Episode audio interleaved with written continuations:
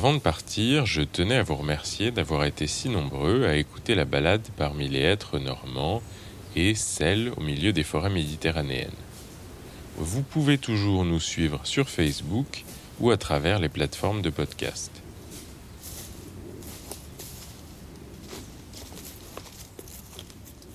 Promenez-vous dans les bois, le podcast qui vous emmène en forêt. La forêt d'aujourd'hui, elle est avant tout cachée sous la terre et elle n'en sort que lorsque les conditions sont réunies. C'est une forêt d'organismes ni animaux ni végétaux, des êtres complexes et familiers, tantôt dangereux, tantôt délicieux, et dont on commence seulement à découvrir les fonctions au sein des écosystèmes forestiers.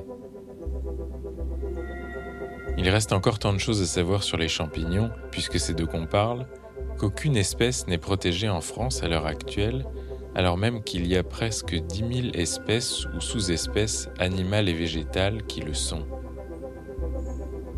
Il y a pourtant un grand nombre de gens qui s'intéressent aux champignons, que ce soit le simple cueilleur, l'amateur hyper calé, communément appelé mycologue, le scientifique, ou même le mystérieux ramasseur illégal qui à la bonne saison remplirait des camionnettes entières. Alors je n'ai pas pu rencontrer d'honorables représentants de cette dernière catégorie, mais j'ai pu me promener avec un échantillon représentatif d'individus que ces curieux organismes poussent en forêt. Alors allons-y. D'abord tout simplement pour voir si, avec le temps qu'il a fait ces derniers jours, eh s'ils sont là, dans les bois, prêts à être cueillis.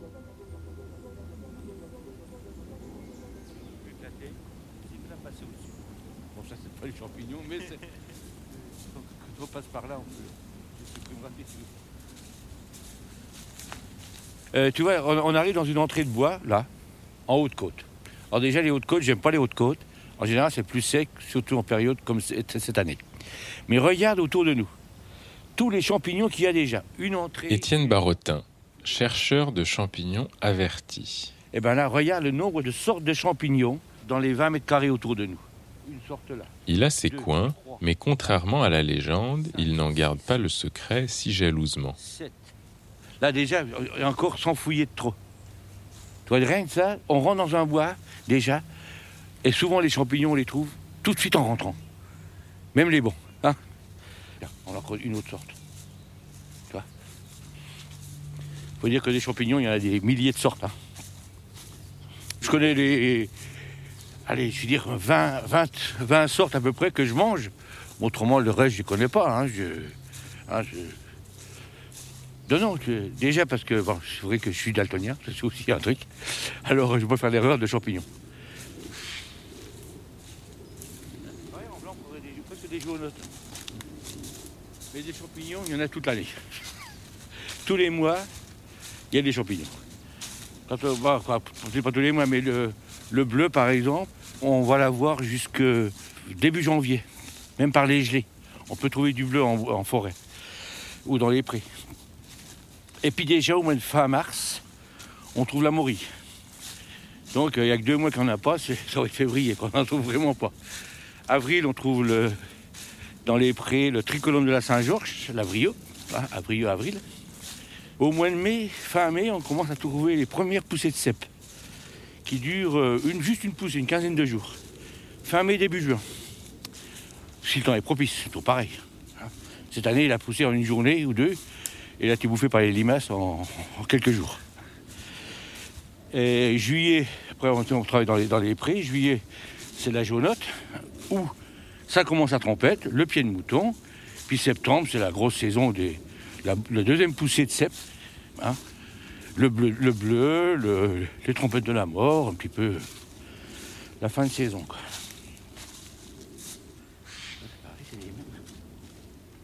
Ils sont bouffés. Je vais pas aux champignons tous les jours. Hein. Mais quand je vais aux champignons, c'est rare que j'en trouve pas. Pourquoi? C'est parce que après la pluie ou n'importe quoi, depuis chez moi, je vois la forêt. Et je vois dans, le, dans le bois comme des flamèches de buée. Hein des nuages qui montent. Et ça, mon père me disait, c'est les renards qui font leur café. Et à l'endroit là, quand on regarde dans le bois, Et ben je prends ma voiture, je sens déjà le goût dans, ma couche, ça sent champignons. Et j'arrive dans le coin où il y a donc il y a cette petite flamèche de.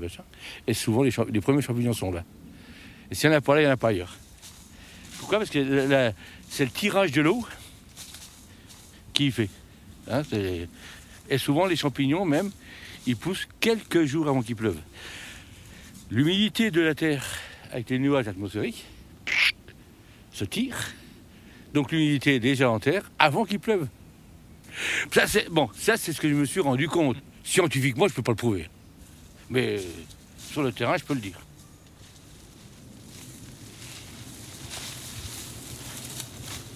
Tu ah, ah, c'est, ah, là, c'est toi. En voilà, Voilà, à vous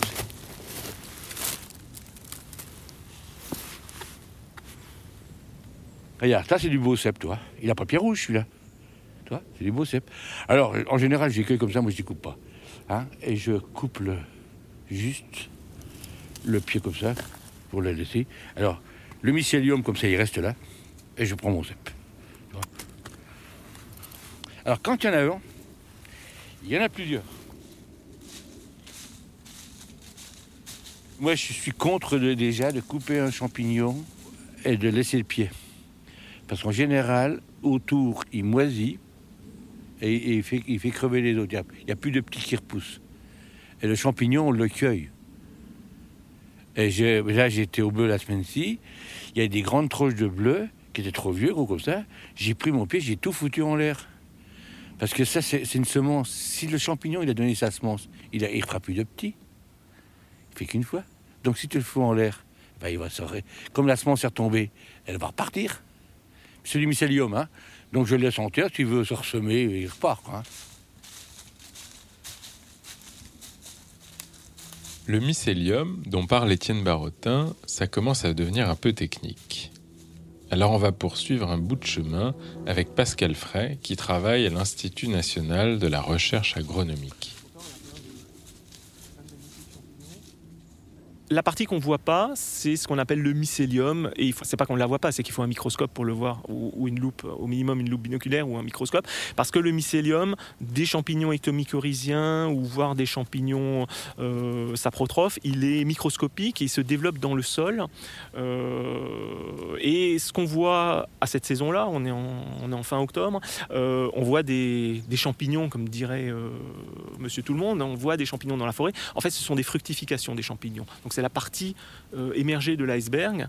Euh, c'est l'équivalent de la pomme sur le pommier. C'est la fructification, c'est la partie euh, qui, va, porter les, parties reproductrices du, champignon, donc les, spores. c'est par ce moyen-là que le champignon va se reproduire et disperser des spores au loin pour coloniser des nouveaux endroits. donc cette partie-là qu'on voit, évidemment que le mycologue amateur va ramasser lorsqu'il s'agit de bolets par exemple, de trompettes des morts, etc. c'est la partie émergée de l'iceberg. Et en fait, il faut savoir que 90% de la biomasse de ce champignon-là, elle est souterraine et elle est invisible. Donc on peut l'étudier par différentes méthodes, notamment maintenant avec des isotopes radioactifs qui peuvent être euh, étudiés euh, pour euh, comprendre les relations entre les champignons et les arbres.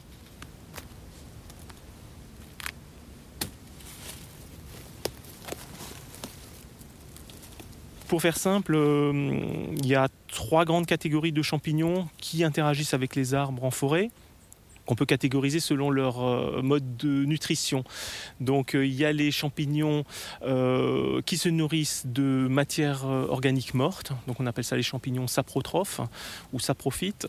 C'est des champignons qu'on va retrouver sur les troncs d'arbres morts, sur les, donc au sol par exemple, euh, sur les feuilles mortes dans la litière, et, donc qui n'interagissent pas directement avec euh, les êtres vivants, pas avec, euh, ils n'interagissent pas avec la plante vivante, et donc ils ne vont pas parasiter les arbres directement, ils vont se développer sur les, les parties mortes, les branches mortes. Et donc c'est des champignons qui ont un rôle très important, on s'en rend pas tellement compte, mais c'est un rôle très important dans le recyclage de la matière organique, c'est-à-dire que si ces champignons n'existaient pas, la matière organique s'accumulerait, comme c'est le cas un petit peu dans les tourbières, qui sont des, milieux très acides, et elle ne serait pas recyclée. Et donc dans des forêts euh, comme ici, eh ben, on voit bien que les troncs d'arbres morts finissent par se décomposer ça prend énormément de temps, ça prend des dizaines d'années parfois, mais ils finissent par se décomposer complètement. Et euh, si on regarde de plus près, on voit à l'œuvre différents types de champignons, des pourritures brunes, des pourritures blanches, etc.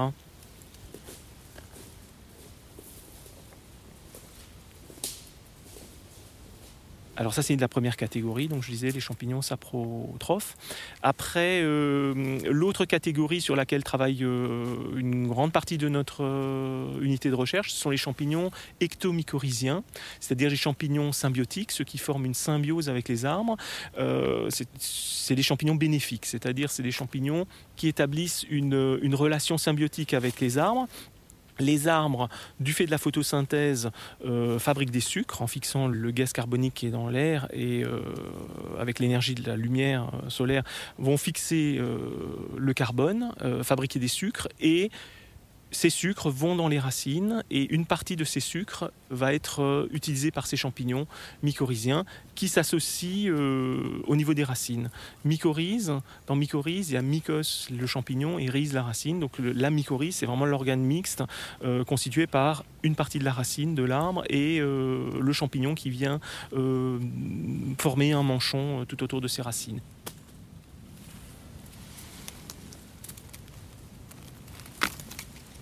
Et on en arrive à la troisième catégorie de champignons, c'est ceux qui vont également euh, se nourrir de sucre de, des plantes, mais euh, sans échange à bénéfice réciproque, c'est-à-dire ces champignons parasites cette fois-ci, les champignons pathogènes, ceux qui causent des maladies. Alors eux, ils n'ont pas de stratégie euh, donnant-donnant, hein, ils prennent ce dont ils ont besoin, donc ils vont attaquer les plantes, et notamment les arbres, et donc bah, on retrouve des champignons pathogènes qui attaquent à peu près toutes les parties de l'arbre.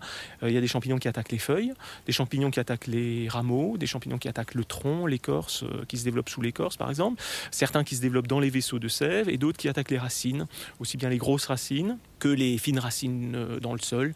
Donc on a à peu près tous les organes des arbres qui peuvent être attaqués par ces champignons. Pour approfondir un peu la manière dont ces trois catégories de champignons fonctionnent, il faut aller voir d'autres spécialistes. Le champignon, en fait, ce que l'on voit là, ce que l'on voit sur le terrain, c'est qu'une toute petite partie du champignon.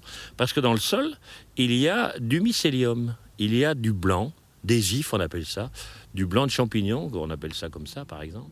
Jean-Paul Maurice, à la recherche des champignons symbiotiques avec les arbres, ceux qui s'enlacent à leurs racines pour former comme une deuxième peau, la mycorhize. Comme pas mal de mycologues, Jean-Paul Maurice est pharmacien mais il a développé ses connaissances bien au-delà de ce qu'on voit d'habitude dans une officine. Mais lorsque l'on a un mètre de radicelle, lorsqu'on a un mètre de radicelle, on estime qu'il y a à peu près un kilomètre, je dis bien un kilomètre de mycélium associé. Un mètre de radicelle, un kilomètre de mycélium d'if associé. C'est énorme. C'est-à-dire que ça veut dire que les ifs, le, blanc, va aller explorer des niches que les radicelles sont complètement incompétentes. Elles sont compétentes. Elles n'arrivent pas, en fait, à explorer des niches dans les argiles ou dans, dans les limons. Mais c'est le champignon qui fait le boulot. En fait, le champignon sert de pipeline. On sait à l'heure actuelle que dans un gramme de terre, dans un gramme de terre, avec les techniques génomiques qu'on a à l'heure actuelle, on peut avoir jusqu'à un gramme de terre 200 champignons différents. 200 champignons différents dans un gramme de terre.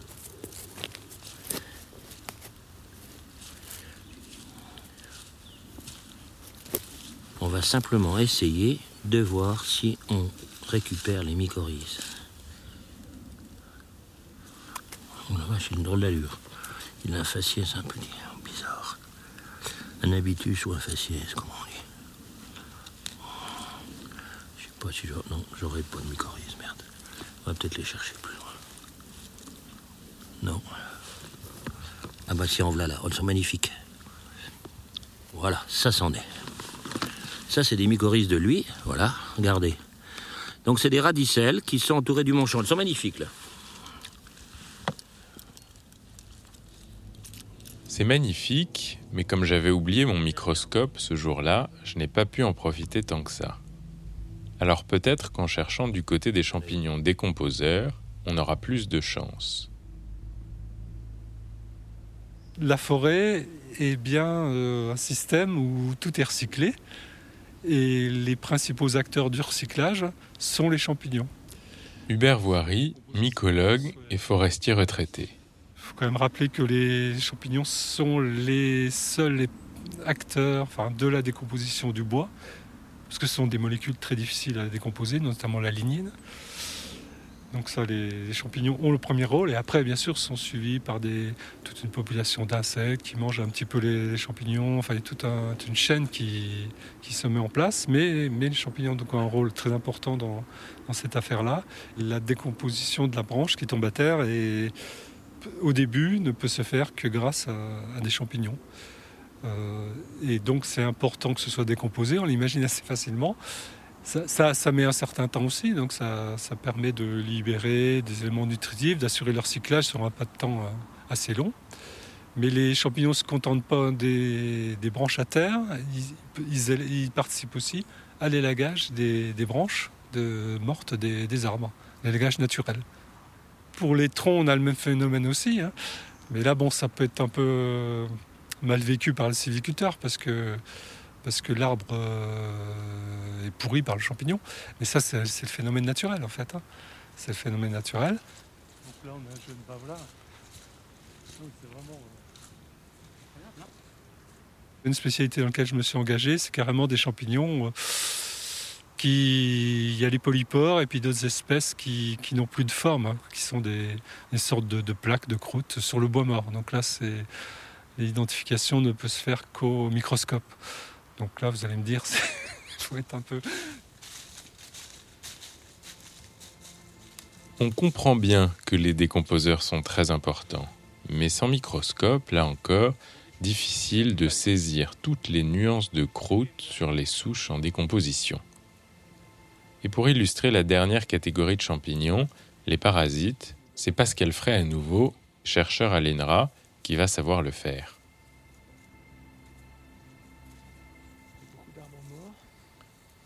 Alors souvent on dit voilà dans notre unité on travaille sur les gentils champignons et les méchants champignons et voilà je travaille dans une équipe qui étudie les méchants champignons entre guillemets évidemment parce que on peut dire voilà ils sont méchants parce qu'ils peuvent faire mourir des arbres mais à l'état naturel ou dans une forêt peu gérée, finalement, ça, les champignons euh, pathogènes, ils ont un rôle écologique euh, assez important aussi, puisque il faut bien, enfin, les, arbres finissent par mourir et, souvent c'est parce qu'ils sont attaqués par des, agents pathogènes. Alors, un de nos thèmes de recherche principaux dans, dans notre équipe, c'est la compréhension de l'émergence des nouvelles maladies, puisque malheureusement, dans les forêts européennes, françaises en particulier, on a vu depuis euh, des décennies, on va dire, depuis des dizaines d'années, des nouvelles maladies qui régulièrement notre objectif, c'est de comprendre pourquoi ces maladies apparaissent.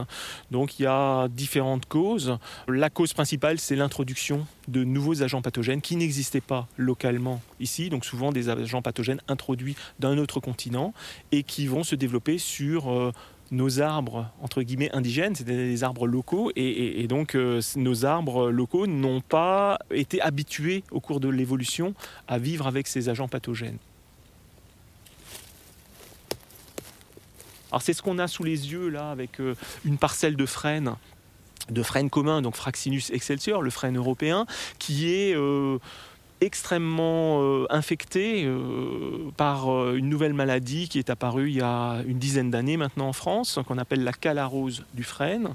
Calarose, pourquoi? Parce que le champignon responsable de cette maladie s'appelle Calara fraxinea pour sa forme asexuée. Et puis ce champignon, il s'est répandu un peu dans toutes les directions, et notamment vers l'ouest, donc à partir de la Pologne, à travers l'Allemagne, la Suisse, et il est arrivé en France, donc pas très loin de la Lorraine, en Franche-Comté, en 2008. Il a été observé pour la première fois en 2008. Il était peut-être déjà présent un tout petit peu avant. Et on a vu cette maladie euh, qui est apparue dans le nord-est de la France se répandre sur une grande partie du territoire français. Maintenant, ça couvre un peu plus de la moitié du territoire français. Euh, ça va de la Bretagne jusqu'au sud des Alpes à peu près. Et donc, euh, cette, progression est assez inexorable d'est en ouest du fait de la dispersion du champignon par des spores tous les frênes, euh, par exemple de l'espèce, là, euh, frêne commun, Fraxinus excelsior, ne sont pas sensibles. Et heureusement, il y a entre 1 et 5% d'arbres résistants. Alors ça peut paraître très faible, ça veut dire qu'il y aura 95 à 99% des arbres qui vont mourir. Par exemple, dans cette parcelle, on s'en rend bien compte, il y a euh, déjà plus de 80 de, de, mortalité.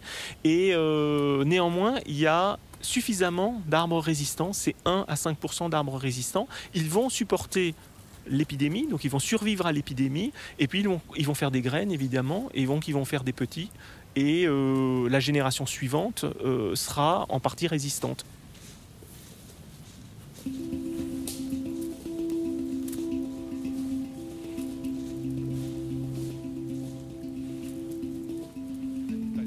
Maintenant qu'on a posé les bases à propos des champignons et qu'on est avec des mycologues, on va essayer de comprendre comment est-ce qu'on fait pour apprendre à s'y connaître. Et comment on fait pour devenir un mycologue, c'est-à-dire un amateur qui en sait parfois plus qu'un scientifique. Il y a visiblement des rites de passage dans la confrérie. Tiens, bah, je vais vous, faire- vous voulez goûter quelque chose? Ça vous dit? Alors attention, hein. vous n'en prenez pas beaucoup, mais vous allez avoir une, une saveur que vous connaissez peut-être pas. Prenez un tout petit peu. Jean-Paul Maurice vient de me faire avaler un petit morceau d'un champignon en forme de coquillage rosé qui poussait sur une souche à moitié pourrie. Et entre nous, son effet en bouche, c'est quelque chose qui entre du piment, du citron et de la fumée. Vous risquez rien. Vous buvez un peu d'eau, vous pouvez boire un peu d'eau. Alors c'est une sensation particulière. D'abord ça pique. Puis après, la sensation c'est l'astringence. On a l'impression que sa langue se rétracte, que ses pores de langue se rétractent. Qu'elle est en train de sécher votre langue. Est-ce que c'est ça que vous ressentez? Tout à fait. Alors la saveur là, c'est une saveur astringente ou on dit aussi styptique. Et ce champignon-là s'appelle Panellus stypticus. Le nom souvent est associé euh, à une qualité du champignon et le styptique c'est un synonyme d'astringent. Pour les, en, ah, si vous voulez, c'est un- une terminologie grecque, mais bon. Ça y est, vous, le- vous le sentez plus le champignon ou vous le sentez encore un petit peu? Je ne vais pas l'oublier celui-là. Pour se faire une idée d'une espèce de champignon, ça c'est quelque chose que enseigné à toute l'Europe en son temps Meinhard Moser, un Autrichien d'Innsbruck. Il disait Ein Pils, kein Pils. Un champignon, pas de champignon. Autrement dit, quand vous récoltez des champignons, essayez d'en faire une petite population, avec des individus qui vont être jeunes et des individus plus âgés. Voilà. C'est la difficulté de la mycologie, ça. Et beaucoup d'étudiants nous apportent toujours la même espèce, toujours, des dizaines de fois, c'est toujours la même. Mais elle n'a pas la même allure, c'est tout simplement ça. En particulier avec une espèce qui s'appelle le mycène en casque.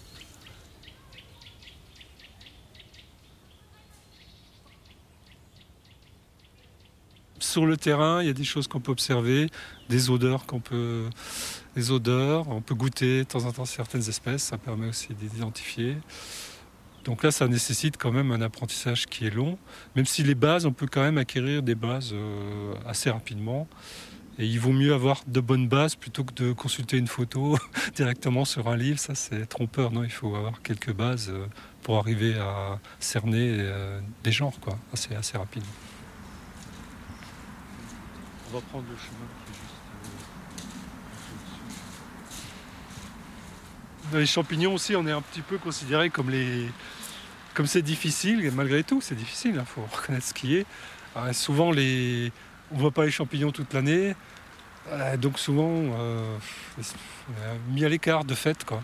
De fait, bon, bah, les champignons, il n'y a pas d'espèces protégées, donc euh, relation avec la gestion, donc ça limite les choses. Et puis, on est souvent aussi un petit peu relégué. Enfin, on est en France, pays où on, de on mange, on mange les champignons. C'est souvent relégué simplement comme des objets de, de consommation, alors que voilà, c'est juste. euh, Alors l'idée, c'est que c'est qu'il y ait des, vocations aussi, parce que quand on voit aussi les sociétés mycologiques, euh, la moyenne d'âge, elle est quand même assez élevée.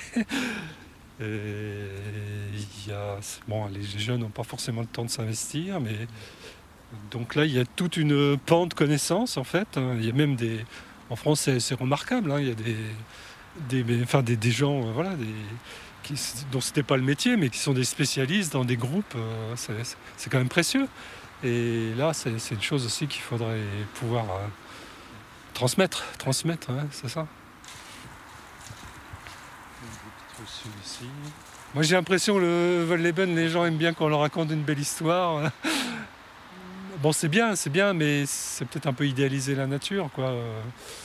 Euh, voilà, les, champignons font un réseau internet, tout va bien. Mais après, qu'est-ce qu'ils retiennent les gens? Je crois qu'il faudrait quand même qu'ils rentrent un peu dans le dur, qu'ils s'intéressent un peu aux bases, aux connaissances. Ils ne savent pas forcément reconnaître un être d'un chêne, mais par contre, ils ont lu le bouquin. voilà, donc Bon, après, ça, c'est relié peut-être à des problèmes de formation. Oui, c'est un problème plus vaste. Hein. Non, mais le bouquin a suscité un intérêt. Donc c'est bien en soi, mais il ne faudrait pas que ça reste un, conte.